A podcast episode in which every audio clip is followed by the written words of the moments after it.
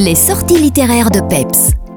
Bonjour, c'est Laurence de Citrouille et Myrtille. Aujourd'hui, on va parler d'un monument de la bande dessinée. On va parler de Torgal.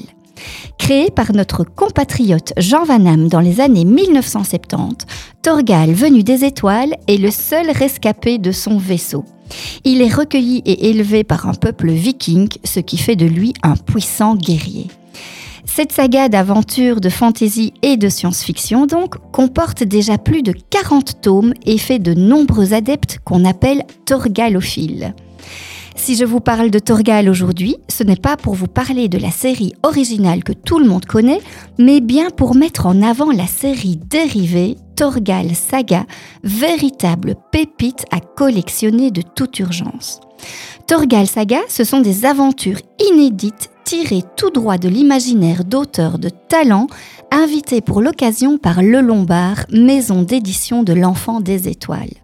Ces one-shots sont de véritables œuvres d'art, des hommages en quelque sorte, qui permettent de repousser les limites de la série.